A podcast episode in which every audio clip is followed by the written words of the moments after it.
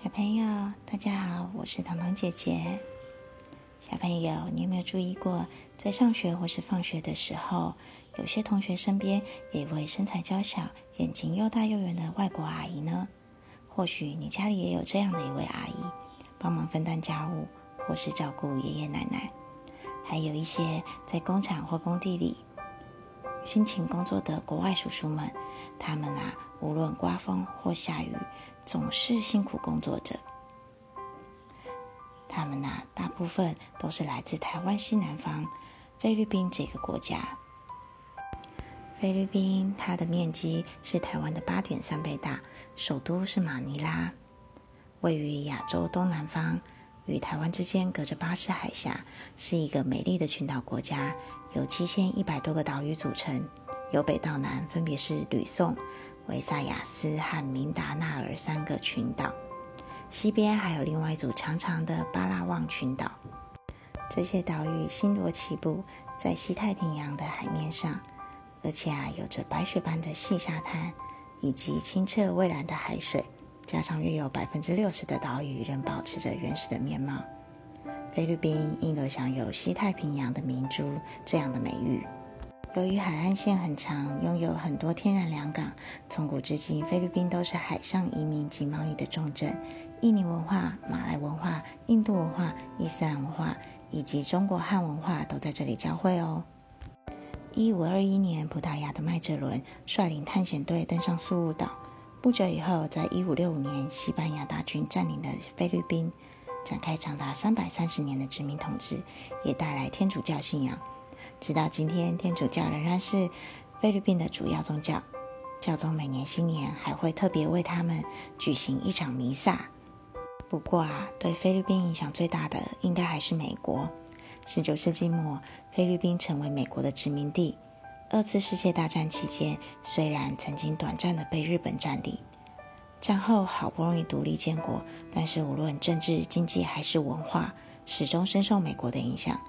英语到现在仍然是菲律宾的官方语言之一，当地人也喜欢素食、好莱坞电影跟音乐。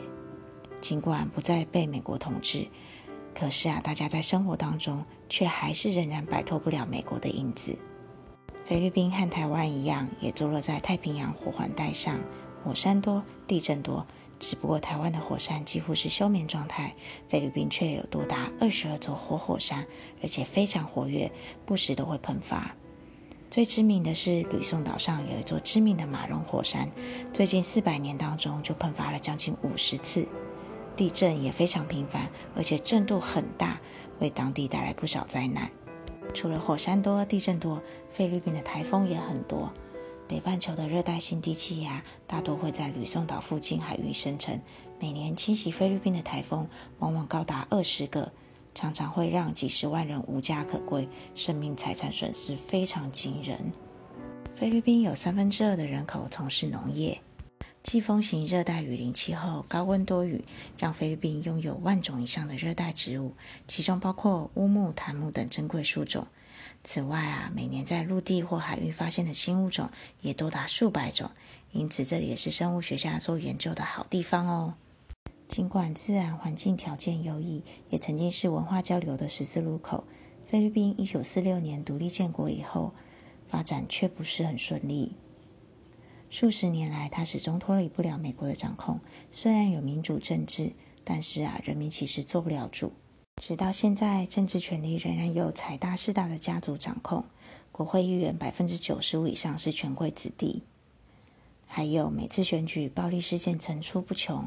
贿选更是始终存在的现象，在政治上的不健全，让菲律宾的社会跟经济很难有稳定的发展。在海外工作的菲律宾人已经成为国内经济的一大支柱。遗憾的是，这些出国工作的人到了国外，却只能从事劳动或者是帮佣。想想看，如果能在家乡找到好的工作，能够安居乐业，谁会想要离乡背井，到陌生而且语言不通的国家去呢？所以呀，下次小朋友们看到这些外国的叔叔阿姨们，记得给他们一个友善的微笑，让他们在异乡工作的时候也能感受到如同家乡般的温暖，还有人情味。小朋友，今天的故事好听吗？我是糖糖姐姐，谢谢你的收听。那我们下次见哦，拜拜。